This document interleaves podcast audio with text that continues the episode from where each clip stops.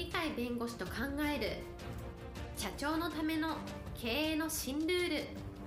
この番組では企業が選ぶ弁護士ランキングで税務部門1位に輝き70冊以上の本を出版し多くの経営者を支えてきた鳥飼重勝が社長経営者独立希望者起業家のための経営の新ルールについてお伝えしていきます。それでは今回の番組をお楽しみください。皆さんこんにちは。お元気でしょうか？元気がすべての源です。鳥飼です。はいバレリガの高瀬です。今日のテーマは赤ちゃんは天才。自分も天才。こういうやつです。はい、えー、今日のテーマ赤ちゃんは天才。自分も天才です。人間の中で最も自然で神様っていうか天に近いのは赤ちゃんだと思うんですね。何も考えてなくて人間として生きてますから人間の自然な状態のところを示すのが赤ちゃんだと思うんですがそういう意味では赤ちゃんっていうのは天から与えた一種の天賦の才っていうのがそういうやっぱり才能を持ってるんではないかというのを今日は考えてみたいと思いますちゃんにはあの天から与えられた天賦の才を持っていて、えっと、最も自然に近い存在なんではないかということなんですけれども。例えば赤ちゃんって歩き始める頃はあの立つこともそうだし歩くこともそうですけど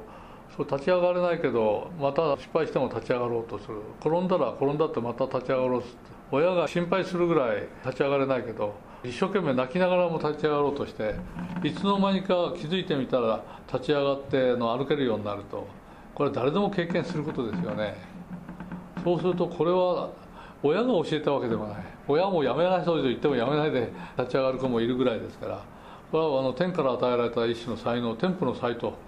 言うべきものですね。これだと赤ちゃんにそういう天賦の才があるんだったらその赤ちゃんの延長線上であってもっと頭を使えて体ももっと自由に使えるという我々が天賦の才ないわけがない。そこのところを逆に赤ちゃんから我々は学ぶべきではないかと思うんですね。そうするとあの令和時代っていうのはこれから大変化して何事も挑戦をしないとダメだよと。いうこういう大変化の時代。その時に大変化に対して適応しようとすると今と同じようなことじゃ挑戦にも何もなりませんのでどちらかというと挑戦をするというのは今までの常識に反することをやっぱりやっていくと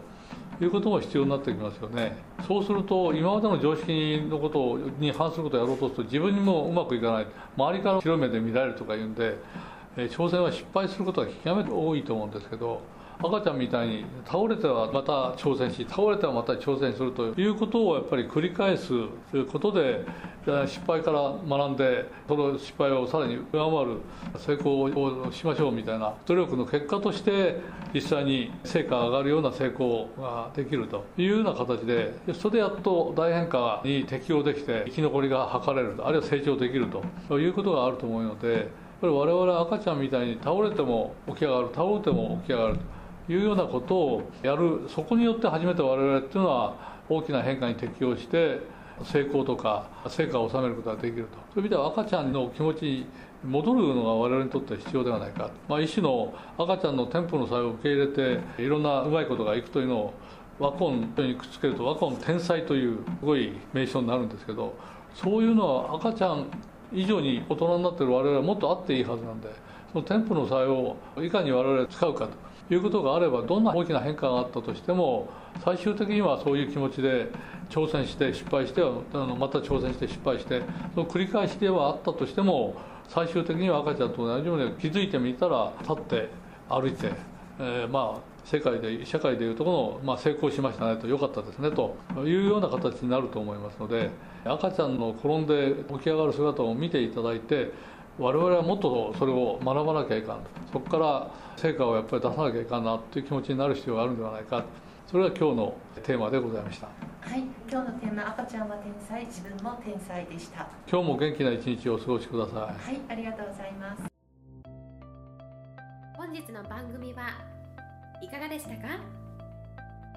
この番組は毎週月曜日7時に配信いたします